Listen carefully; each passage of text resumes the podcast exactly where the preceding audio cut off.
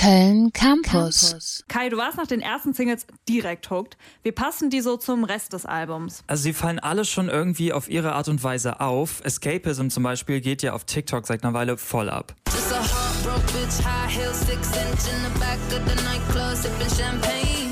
Trust any of these bitches I'm with in the back of the taxi, sniffing cocaine. Drunk calls, drunk texts, drunk tears, drunk sex. I was looking for a man who was on the same page. Back to the intro, back to the bar, to the Bentley, to the hotel, to my own. Ganz klar Hip-Hop inspiriert. Sie hat sich dafür ja auch 07 aus Shake geschnappt. Der Sound findet sich schon öfter auf My 21st Century Blues, aber Black Mascara zum Beispiel, den wir eben gehört haben, fällt da so komplett raus, weil es der einzige Psychedelic Trance Track auf dem Album ist. Gut, damit ist meine Lieblingssingle also ganz alleine auf dem Album. Toll. Äh, ist Ray denn jetzt von EDM Collapse zum Hip-Hop-Artist gewechselt? Würde ich gar nicht mal so unbedingt sagen. Es ist schwierig, sie nur in eine Box zu stecken, vor allem wenn sie von einem Song wie Escapism direkt zu einem wie The Thrill Is Gone wechselt. Shut the door behind me quickly, so I get in my car. But then a second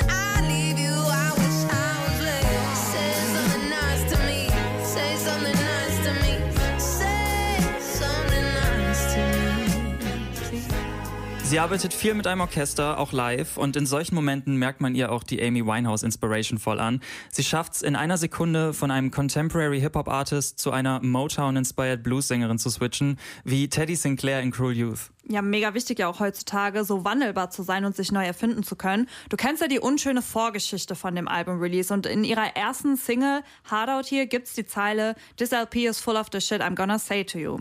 Inwiefern ist My 21st Century Blues eine Abrechnung? Also mit ihrem alten Label tatsächlich weniger als ich erwartet hätte.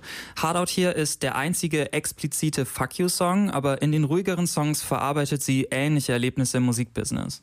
So this producer hit me up on a DM. He told me come round to the studio, let's cook it.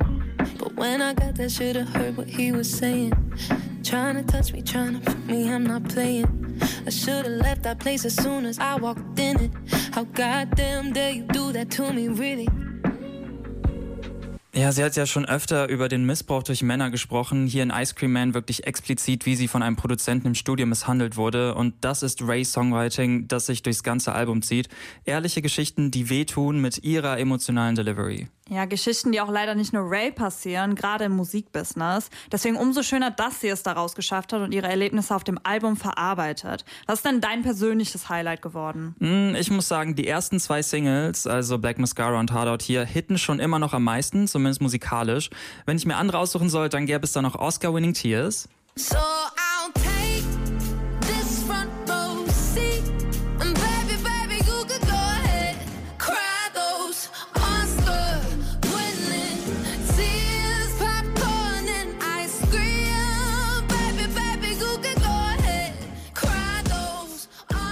Direkt der Opener des Albums und fasst die nächsten 40 Minuten eigentlich ziemlich gut zusammen. Und ich sage mal voraus, dass entweder der oder der hier die nächste Single werden. I'ma stay doing what us bitches do best.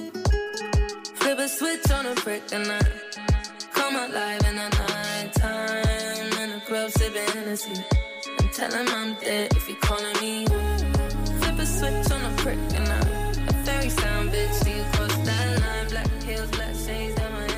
Die Bad Bitch Anthem Flip a Switch erinnert an die R&B-Songs der 2000er und das ist ja eigentlich nie verkehrt. www.kölncampus.com www.kölncampus.com